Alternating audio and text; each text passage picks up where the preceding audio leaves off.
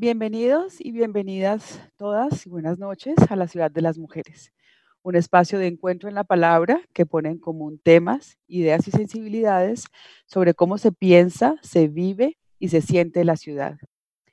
Eh, somos grupo de mujeres, eh, Margarita Cuellar, Valeria, Valeria González, que no está con nosotras hoy, em, Daniela Cortés, eh, Jimena de Gortari y Marcela Ponte y Sofía Carvajal. Bueno, el día de hoy nos convoca eh, un debate, más bien en el marco del debate que se ha generado en los últimos eh, días, en las últimas semanas, a raíz de la petición de algunas comunidades afrodescendientes de retirar algunos monumentos que consideran ofensivos eh, quisimos invitar a dos personas expertas en el tema para, conversar un poco sobre explorar la relación de los monumentos con la historia, la memoria y el desarrollo de las ciudades. La primera invitada que tenemos para hoy es Jimena de Gortari. Es amiga de la casa, es muy cercana, profesora de tiempo completo de la Universidad Iberoamericana de la Ciudad de México, del programa de arquitectura Jimena es doctora en eh, la Politécnica de Cataluña y trabajó en su tesis de doctorado un, trabajo sobre el sonido del barrio gótico de Barcelona. Ella, ella trabaja como coordinadora del área de investigación de la Universidad Ibero, es consejera del gobierno y consejera de la Procuraduría Ambiental de Ordenamiento Territorial de la Ciudad de México. Y la invitamos al programa porque, y terminó quedándose como parte del comité eh, de trabajo de esta mesa de radio. Eh, y la invitamos porque Jimena es pieza clave en, en esto de pensar la ciudad desde, lo sensorial. Entonces, como nos interesa un poco la, la perspectiva de cómo se siente la ciudad, eh, más de cómo se piensa, sino cómo se siente en cuerpo de mujer, en este caso, cómo se siente desde, desde, desde los monumentos que, que, la, que la adornan. Entonces, invitamos a Jimena a a esta mesa y como les decía, tenemos la, alegría de poder anunciar que hace parte del equipo de trabajo. Eh, Sofía. Bien, buenas noches para todos y para todas. Nuestro invitado para el día de hoy es el profesor Guillermo Bustos, quien es profesor principal del área de historia de la Universidad Andina Simón Bolívar en Ecuador y coordinador del programa de doctorado en historia latinoamericana en la misma universidad. El profesor Bustos es PhD en Historia por la Universidad de Michigan y desde 1994 es el editor de Procesos, revista ecuatoriana de historia. Guillermo, dentro de su trabajo, dentro de su amplio trabajo, tiene una línea de estudio muy fuerte que es la historia social y cultural de la memoria y de las conmemoraciones. Y justamente ese punto de contacto con el tema del programa del día de hoy es lo que pues, nos ha inspirado a invitarlo hoy a este programa. Yo particularmente estoy muy contenta de tenerlo hoy aquí porque es además un, un reencuentro con un gran maestro. Entonces, Guillermo, bienvenido también y Jimena. Esperamos que hoy sea un, una charla bien, bien, bien, bien interesante para todos y todas. Queremos empezar entonces con, con esta conversación y para eso la primera pregunta que, que hemos pensado es para Guillermo. Guillermo, a veces hablamos de monumentos y pensamos que fácilmente todos tenemos muy claro a qué nos estamos refiriendo. Sin embargo, quisiéramos preguntarte desde el punto de vista de la historia, ¿qué es un monumento y para qué se hace? Muy buenas noches, eh, un placer compartir con ustedes, les agradezco por la invitación y pues eh, les extiendo un afectuoso saludo. Eh, los monumentos, pues, eh, hablan sobre el pasado, son representaciones que em, para poder entenderlas debemos ubicar en qué contextos eh, políticos, sociales y culturales fueron elaboradas. Tienen que ver con em, una política de la memoria, podríamos decir, y los monumentos, pues desde la historia antigua, están, como se puede uno suponer, asociados a representar eh, generalmente figuras que tienen que ver con el poder, eh, con el advenimiento de la modernidad, digamos así, a partir de la Revolución Francesa, eh, los monumentos siguen cumpliendo esta función de hacer, recordar, pero en este caso cambian su función. aparecen monumentos o proyectos de hacer recordar acciones de otros individuos que no necesariamente han estado vinculados con el poder. Entonces, la trayectoria del monumento eh, histórica es, eh, realmente extensa, pero creo que lo fundamental que vale la pena retener es que los monumentos tienen que ver con eh, políticas del recuerdo. ¿Qué es lo que se quiere recordar? ¿Quién quiere que recordemos qué cosas, en qué circunstancias, con qué fines? Y me parece a mí entonces que en ese, en ese contexto de interrogación se pueden pues eh, analizar de una manera un poco más eh, cabal eh, cuál es la función que cumplen estas representaciones.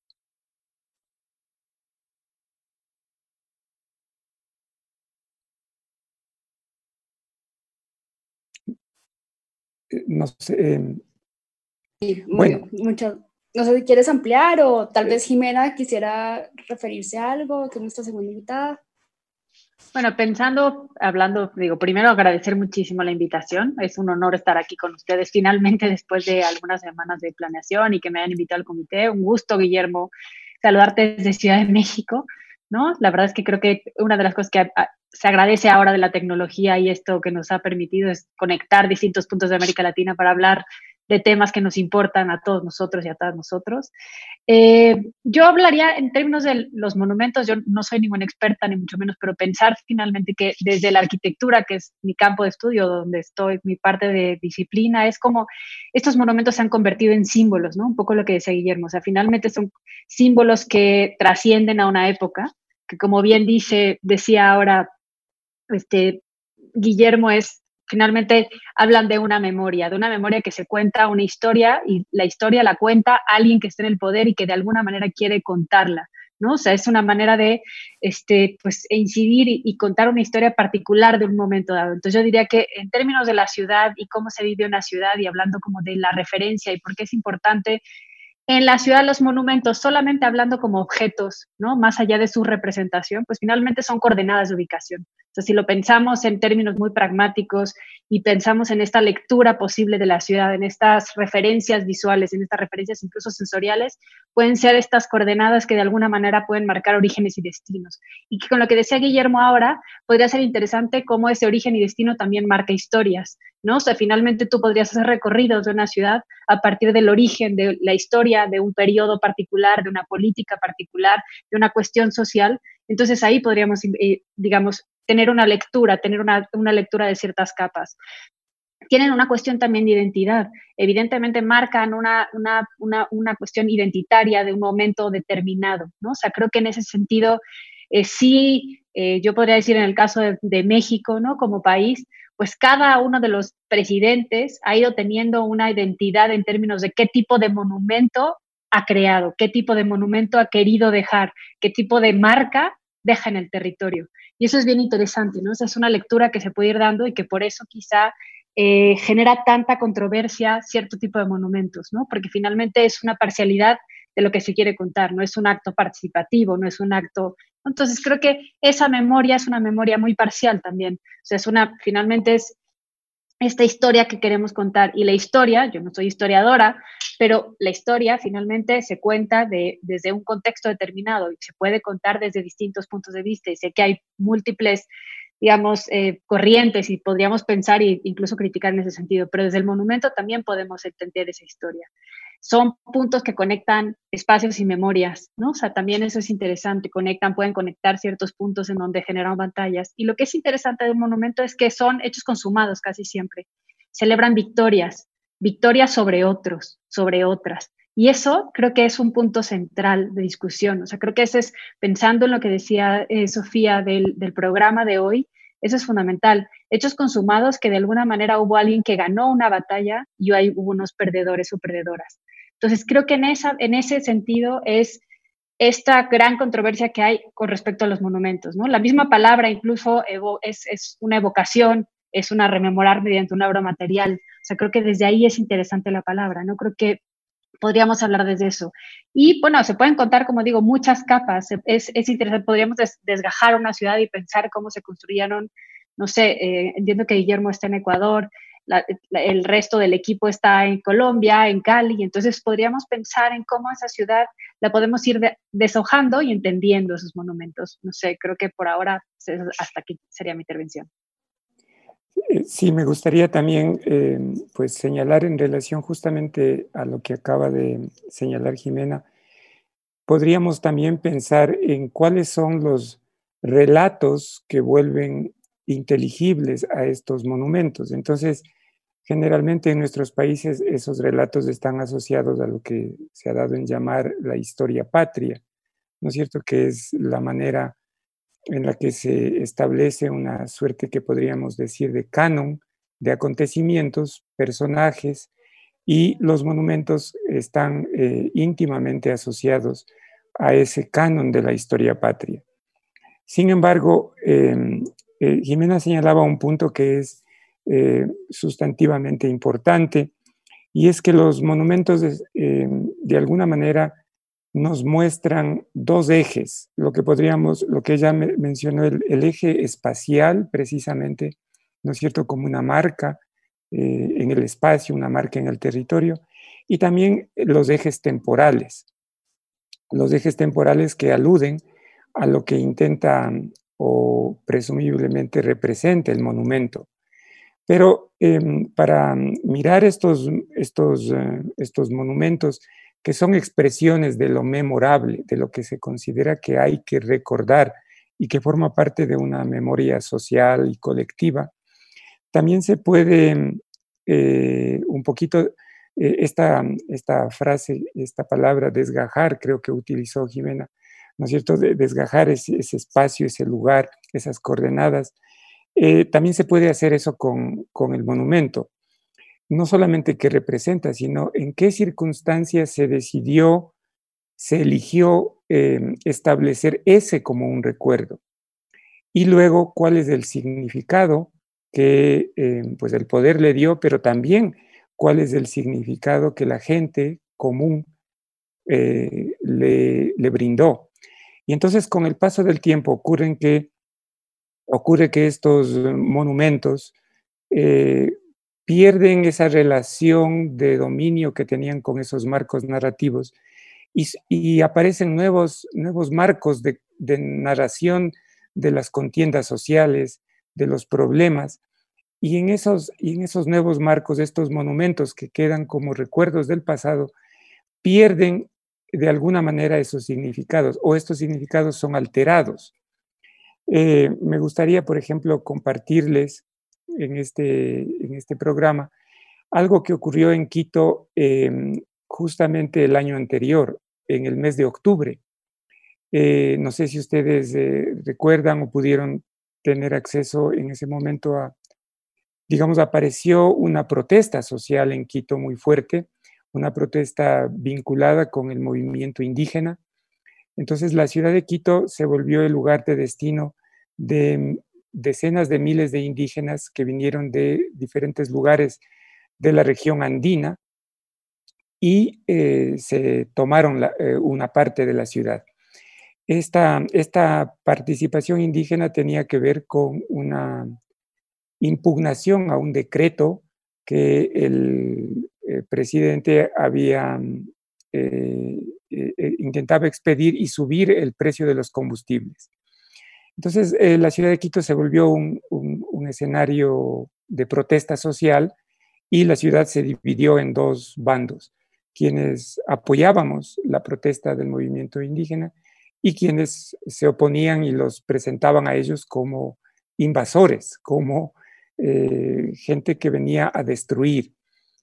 Y se volvió un tropo dominante eh, la cuestión de que como la protesta se significaba en la zona del centro histórico, eh, que eh, tiene el valor de, fue el primer centro histórico declarado Patrimonio Cultural de la Humanidad por la UNESCO, Entonces, eh, como que la protesta iba a afectar, a dañar a los monumentos. Y entonces se armó una, ya se pueden imaginar, un, proceso social beligerante de gran tensión. Y uno de los días finales de la protesta se organizó una gran marcha eh, de mujeres, eh, mujeres de todas las edades, de todos los grupos sociales, que recorrieron em, el área que estaba permitida porque la ciudad estaba pues cercada por la policía y militarizada. Y al llegar a mm, la zona de las universidades, donde está ubicada, por ejemplo, la Universidad Católica, la Universidad Salesiana, la Universidad Andina, eh, la Escuela Politécnica Nacional, esta zona está ubicada en un barrio que se llama La Floresta, que es un barrio que tendría, como, como bien señala Jimena, las huellas de un momento del pasado. Es un barrio de corte hispanista. Las calles tienen nombres, por ejemplo, la calle Madrid, la calle Isabel la Católica, y allí se emplaza el monumento a Isabel la Católica. Y este monumento fue objeto de un, podríamos decir, de una performance.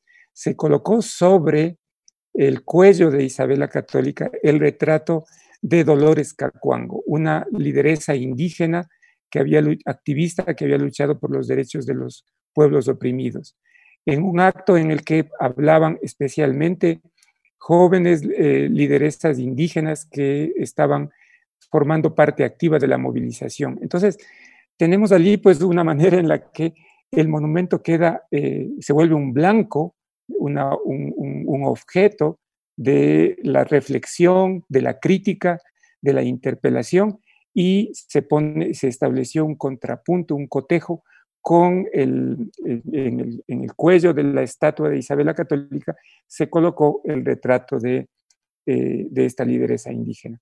Entonces, con esto me parece que se puede ilustrar un poco esto que hemos venido eh, anotando. Bueno, en este sentido, yo quisiera preguntar a Jimena ¿Qué uso adquiriendo los monumentos en el tiempo?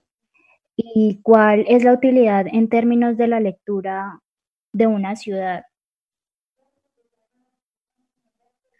Bueno, yo un poco lo que creería, este, ¿qué usos va adquiriendo? Pues creo que una de las cosas que pasa justamente con los monumentos cuando se hacen es que son eh, se piensa en una historia estática, se piensa finalmente en un momento que no, no evoluciona. La ciudad va evolucionando y la ciudad va cambiando y se va transformando. Ya lo dijo Guillermo, finalmente en casi todas las ciudades, y, he mencionado justamente el caso de Quito, el centro de Quito, en donde están estos monumentos, digamos que de alguna manera fueron este, transgredidos, este, eh, no sé, se hicieron cuestiones performativas sobre ellos, que en la Ciudad de México pasa siempre en cada manifestación. Eh, están hechos en, en, esa ciudad que que de alguna manera se pensó que no evolucionaba y toda la ciudad va evolucionando. Las, incluso yo pensaría que los edificios y la configuración de la ciudad se va comiendo esos monumentos. En una ciudad como la Ciudad de México, por ejemplo, si pensamos en la Avenida de Reforma, que es la avenida más importante de la ciudad, los monumentos hasta quedan pequeños. Son los monumentos, los edificios son más grandes, incluso representan muchísimo más un, momento determinado. Entonces también incluso hay que problematizar esa idea de el monumento como una referencia, como un una cuestión identitaria.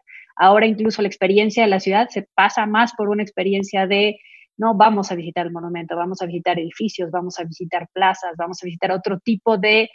Entonces, hasta, insisto, esta, esta, esta palabra monumento se puede problematizar, se puede estudiar en ese sentido. Siguen siendo referencias, como decía, de lectura de ciudad, sí siguen siendo, si pensamos en, no sé, la ciudad bella y cuando se hace todo este movimiento Hausmann y, y se, se, rediseñan todas las ciudades, evidentemente los monumentos juegan un papel fundamental y forman un papel entre como delimitar también la ciudad, o sea, los límites de la ciudad pueden estar marcados por monumentos, ¿no? O sea, los límites de ciertas zonas de la ciudad están delimitadas justamente por esos monumentos, las puertas, los arcos de triunfo, ¿no? Entonces, creo que eso es, eso es interesante en términos de, entender esta, estas configuraciones de la ciudad y cómo ha ido creciendo.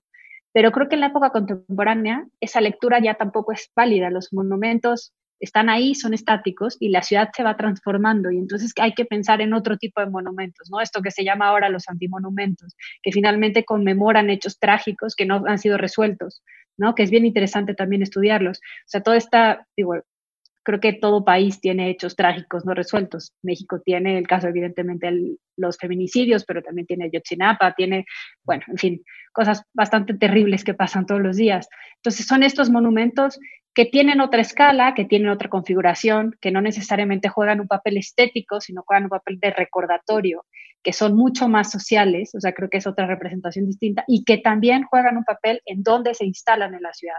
Porque es cierto que los monumentos sí se, sí se edifican en puntos específicos de la ciudad, o sea, sí marcan estos hitos, ¿no? O sea, entonces creo que eso también hay que empezar a pensar como, cuando yo decía las capas, podríamos empezar a pensar en los monumentos que se hacen en los distintos periodos de las ciudades, ¿no? Entonces, y no pasa como las ciudades, nuestras ciudades en donde finalmente sobre las pirámides se construyó esta ciudad este, hispana y después se, fue construyendo la ciudad, se fue construyendo una sobre otra. Los monumentos quedan ahí, ¿no? O sea, y son casi intocables. Eso también es bien interesante. Yo pienso en la Ciudad de México y los monumentos se restauran, pero siguen en ese, en ese lugar. O se van cambiando de lugar porque van adquiriendo también otro significado, pero el monumento tal cual, la figura, el objeto, sigue siendo el mismo. Entonces eso es, Lewis Mumford decía finalmente que era una cosmética municipal cuando se hacía este tipo de cuestiones, ¿no? O sea, se hacía una cosmética para poner la ciudad bella, entonces se pensaba, como no tenemos mucho dinero, vamos a pensar en, o sea, no tenemos una, una no vamos a hacer una reforma social, no vamos a hacer una reforma urbanística importante, vamos a hacer una cuestión de cosmética. Entonces, ¿qué se hace? Vamos a poner monumentos y vamos a hacer unos bulevares que en realidad no toquen lo que es importante, pero que recuerden a la gente que ahí está el poder, ¿no? Entonces, esa también es otra lectura que se puede hacer. Y es también esta idea de la ciudad caótica frente a la ciudad del orden y los monumentos ordenan el territorio. Eso sí es cierto. O sea, en lectura, digamos, de forma urbana básica, sí dan un cierto orden o daban un cierto orden cuando se hicieron, no sé ahora exactamente, ¿no? Porque ahora, pues en los asentamientos irregulares, que es lo que es lo más grande en las ciudades latinoamericanas, las expansiones más importantes, no hay necesariamente ese tipo de monumentos o no unos que estemos estudiando y que estemos problematizando. Gracias. Sí, perdón que interrumpí, Guillermo, adelante. No, estaba eh, pensando cómo en las últimas semanas hemos podido pues todos mirar a través de los medios de comunicación la protesta en Estados Unidos, ¿no? El movimiento alrededor del asesinato de George Floyd y el movimiento de cómo las vidas de los afrodescendientes importan. Y a propósito de eh, estas movilizaciones, como se varios, en varias ciudades se eh, tumbaron, se eh, hizo una especie como de justicia social con monumentos que se consideran en este, en este contexto representan eh, asuntos oprobiosos del pasado, por ejemplo, supremacistas blancos que estaban encarnados en varios monumentos han sido derribados. también la figura de Cristóbal Colón no ha pasado desapercibida, pues en, varias ciudades latinoamericanas eh, cada 12 de octubre, pues especialmente en la a partir de la década de 1990, que es cuando emerge el gran movimiento indígena a lo largo de todas las Américas, pues eh, Cristóbal Colón se vuelve un objeto de, eh, de, de, censura, de ataque, de crítica, digamos así, ¿no es cierto? Como una expresión del colonialismo ibérico. También en, Albuquerque, pues eh, había leído yo en algún rato una noticia de que un conquistador español, eh, su monumento había sido derribado eh, y, sobre él pues había un, relato de, que era una de las de, de, la crueldad con la que actuó frente a, los, a, a la población nativa norteamericana. Entonces, digamos así, se puede observar unas, las dinámicas sociales alrededor de estas figuras que parecen como hieráticas, quietas, pero que en realidad suscitan eh, aprecios, identificaciones y en otros momentos pues censura, crítica, interpelación. Eh, y esto ocurre pues a lo, largo y ancho del mundo, ¿no? Hace, hace poco estaba pues mirando un, documental sobre eh, el origen de la ley de memoria histórica en España, el tema de los desaparecidos durante la Guerra Civil Española. y, precisamente pues ahí se daba cuenta de que no habían monumentos a los desaparecidos. No habían, los, desaparecidos están en las cunetas de, las, de los caminos, de las, de las vías, en diferentes lugares y en algún momento pues se, eh, elabora un monumento y este pues es objeto también de, ataques de todos los, los, que se identifican con posiciones eh, fascistas, podríamos decirlo así, ¿no? Entonces, los monumentos, eh, digamos, sobre esta, esta perspectiva de hierática, suscitan emociones, pasiones, identificaciones que me parece que, que forman parte de las dinámicas eh, de la lucha social que, eh, y sobre las cuales pues eh, podemos tratar de entenderlas de alguna manera. ¿no?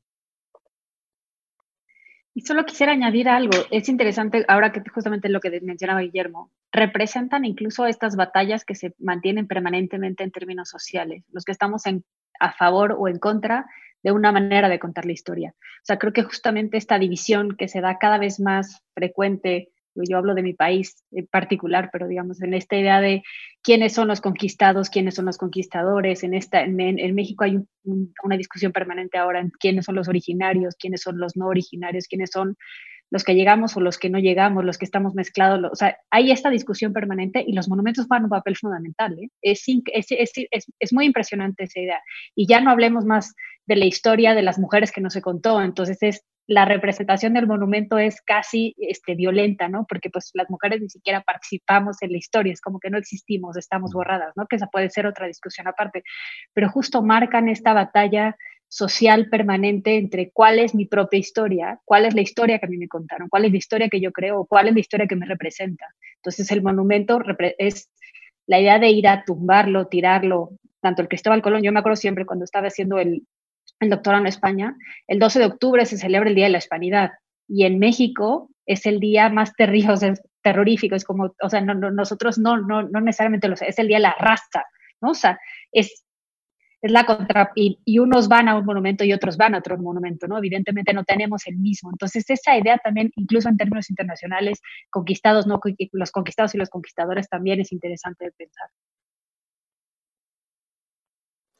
Y alrededor de, también se podría, eh, digamos, dialogar con lo que acaba de señalar Jimena. Eh, el monumento que aparece como una expresión de la política, de, de, algún tipo de política de la memoria, lleva implícito también la, o está atado a lo que podríamos llamar una política del olvido, porque, digamos, recordamos porque olvidamos algo.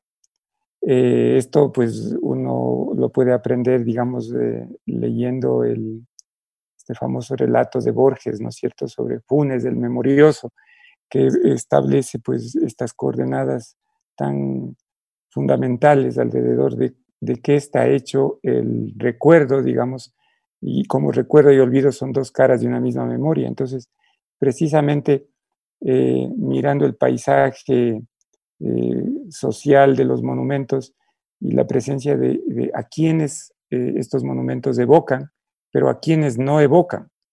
Entonces se, pueden establecer contrapuntos que yo creo que deberían estar muy presentes en, la escuela, digamos así, como un escenario en el que aprendemos y desaprendemos. Eh, y, creo que ese sería un, un camino como interesante, ¿no? Yo quiero preguntar o retomar un poco lo que decía Jimena ahorita sobre los monumentos que marcan algunos periodos. También eh, me surge mucho la duda como de si también sirven o contribuyen a un proceso de limitar o delimitar unos espacios, pero también en el tiempo. Es decir, la historia también se cuenta eh, conforme a unos espacios específicos y esa transformación se va dando y estos monumentos se van marcando o no, o cuál es como su, su papel allí, si juegan, sí, o sea, ¿qué, qué, qué tipo de relación hay como entre estas variables en donde hay unos espacios a lo largo del tiempo que van marcando unos límites, ya sea sociales, políticos o económicos, pero ¿cómo es esa relación allí? Quisiera como preguntarle.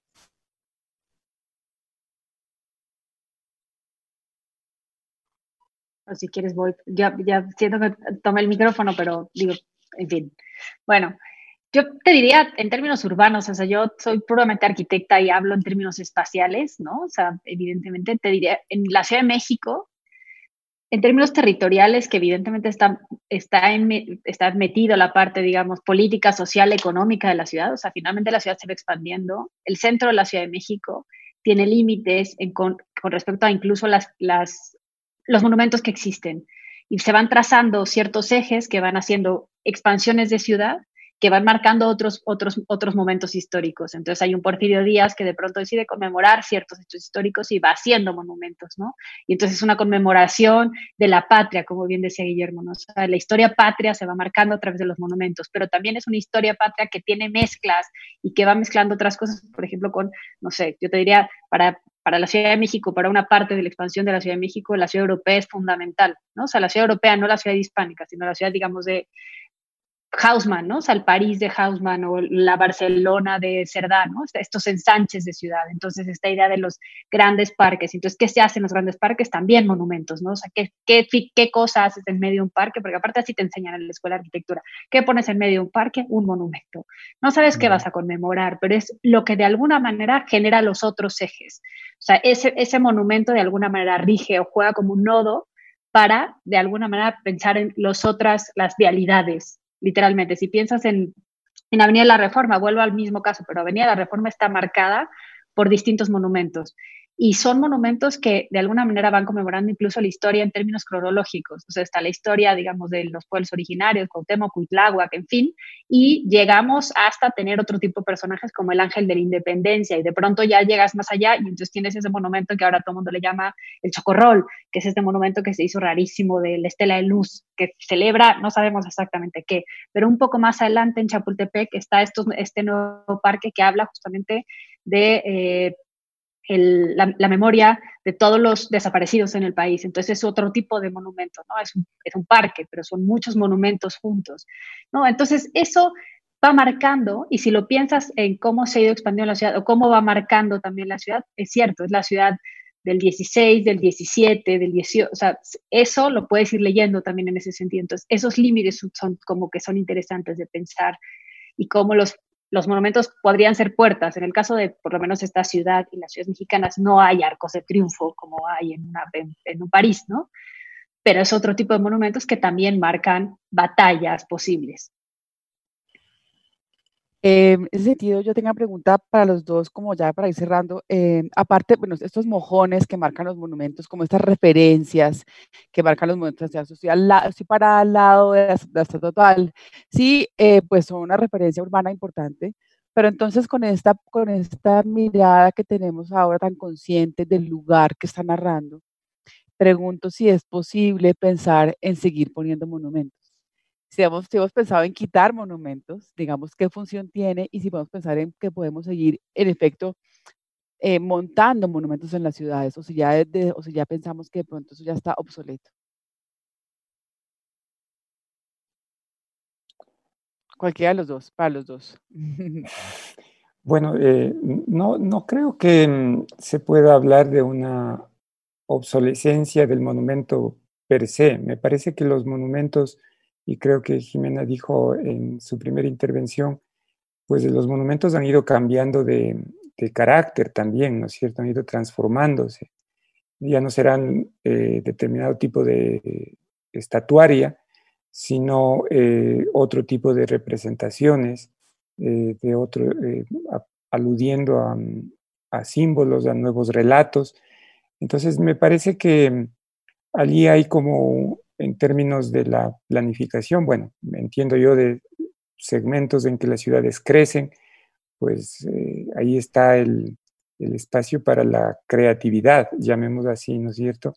En la parte, eh, por ejemplo, en el caso de Quito, pues hay, hay, segmentos que están muy estructurados por una ciudad de origen colonial que ha ido transformándose también y en la cual pues eh, el monumento, por ejemplo, en el caso del centro histórico, es la, el propio conjunto monumental urbanístico, o sea, eh, todo eso hace parte como de un monumento, no es algo que se pueda individuar, digamos así, ¿no?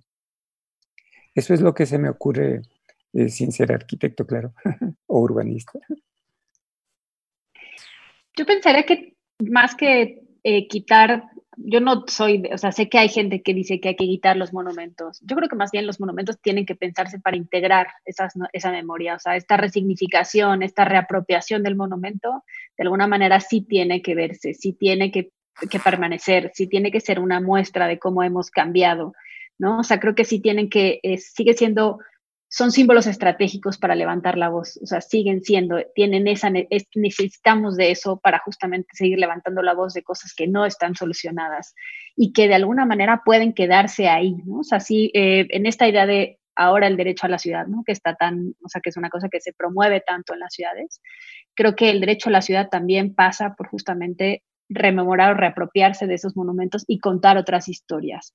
Eh, no creo que haya eh, o sea, hay muchas historias que contar de una ciudad, hay muchas historias posibles, hay, se ha ido dirigiendo, como bien decía Guillermo al inicio, ¿no? O sea, finalmente la historia se cuenta o esta, esta memoria de alguna manera está marcada por el, la política, por la cuestión social, por una, por una cuestión distinta. Entonces, creo que los monumentos eso tienen que ir adquiriendo, esa reapropiación, esa resignificación los existentes y los nuevos, de alguna manera incorporar justamente este, pues finalmente esta memoria colectiva, ¿Cómo hacemos ahora? Porque ahora creo que está más en boga que nunca la idea de la memoria colectiva. Yo creo que antes no era tan, ya no, no funcionaba de manera colectiva la historia, ¿no? La historia funcionaba desde el privilegio y alguien contaba la historia y te decía cuál era la historia. Ahora la historia se cuenta de manera colectiva y entonces creo que ese monumento también tiene que evolucionar en ese sentido.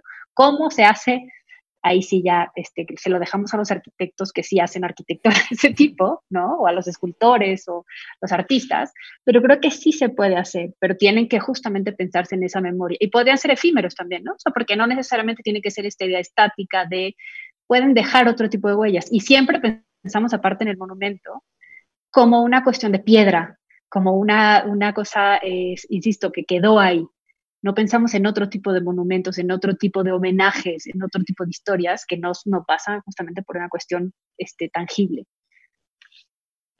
Bueno, yo eh, les quiero dar las gracias, las gracias a ambos, tanto a Guillermo como a Jimena. Creo que ha sido eh, una conversación muy enriquecedora. Em, queremos desde el, nosotras pues allá atrás hemos pensado hacer una serie de recomendaciones de trabajos de mujeres y em, queremos hoy recomendarles el trabajo de Leticia Dolera, es una actriz, guionista y escritora española. Eh, fue ganadora del Festival de Serie de Cannes en el 2019 con el film Vida Perfecta, de la que ha sido creadora, directora y co-guionista.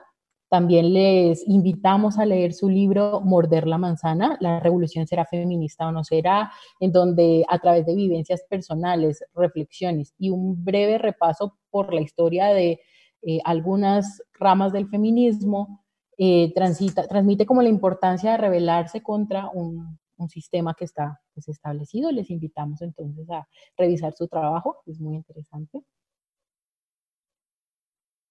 Y bueno, darle las bueno, Y para despedirnos, pues nuevamente agradecemos a Guillermo y a Jimena por habernos acompañado en el programa de hoy, eh, a mis compañeras, a Daniela, Sofía y Margarita, y a los productores Santiago Quintero y Paula Rodríguez por acompañarnos. Eh, esperamos que el programa haya sido de su agrado. Los esperamos dentro de ocho días. Muchas gracias. Gracias, Guillermo. Gracias, Jimena. Gracias a todas. Y feliz noche. Gracias. Saludos a todos. Cuídense.